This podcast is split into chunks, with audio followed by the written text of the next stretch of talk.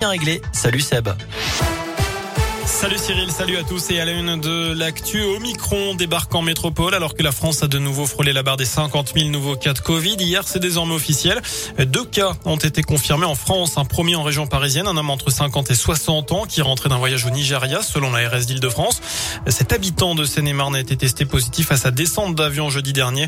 Le deuxième cas a été détecté dans le Haut-Rhin. Il s'agit d'une femme de 40 à 50 ans euh, qui présentait un schéma vaccinal complet et qui est revenue récemment d'un voyage en Afrique du Sud. De son côté, l'agence européenne des médicaments a annoncé aujourd'hui le lancement d'un examen accéléré pour un nouveau vaccin contre le Covid développé par le laboratoire franco-autrichien Valneva. Dans le reste de l'actu, Eric Ciotti et Valérie Pécresse au second tour du congrès des Républicains. Ils ont devancé Michel Barnier, mais aussi Xavier Bertrand qui n'est donc que quatrième. Philippe Juvin finit loin derrière avec seulement 3% des voix. Le nom du candidat désigné par les adhérents les Républicains pour l'élection présidentielle sera connu samedi après-midi. Le scrutin a mobilisé les troupes à droite avec un taux de participation à 80,9%, soit 113 000 votants. Chez nous, les assistants d'éducation euh, étaient dans la rue aujourd'hui. Ils se sont retrouvés ce matin rue des Docteurs Charcot à Santé devant la direction des services départementaux de l'éducation nationale. Il réclame notamment des recrutements, des revalorisations de salaire et le versement des primes REP et REP+.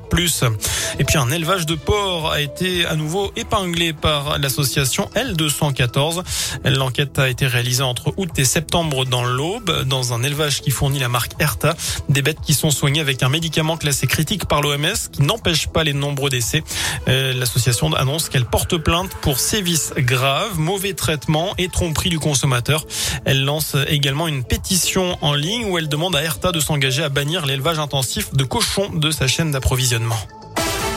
J-1000, 1000 jours avant les premiers Jeux paralympiques d'été en France. Ce sera en 2024. 1000 jours pour que les personnes en situation de handicap aient tout accès au sport, selon la ministre Roxana Maracineanu.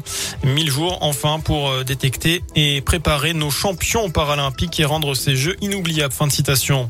En tennis, la WTA met la pression sur la Chine. L'association qui gère le circuit féminin a annoncé qu'elle suspendait tous ses tournois en Chine et à Hong Kong, quel qu'en soit le coût financier.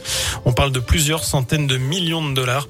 Cela fait suite à l'affaire Peng Shuai. Enfin, ils lancent un appel aux dons pour euh, sauver, sauver leurs enfants atteints d'une maladie rare. Euh, Tommy et Farah vivent dans le Rouennais. Ils sont parents d'Abel et Eden, âgés de 1 et 5 ans. Euh, tous les deux ont la maladie de San Filippo de type C, une maladie neurodégénérative orpheline, pardon. Il y aurait 150 cas en France. Un élan de générosité s'est mis en place pour aider le couple à récolter les fonds nécessaires afin d'intégrer les deux enfants dans un essai clinique. Essai qui pourrait démarrer dans quelques années. On vous a mis toutes les infos radioscoop.com si vous souhaitez en savoir plus sur l'appel aux dons lancé par Tommy et Farah. Voilà pour l'essentiel de l'actualité. Excellente fin de journée. Merci.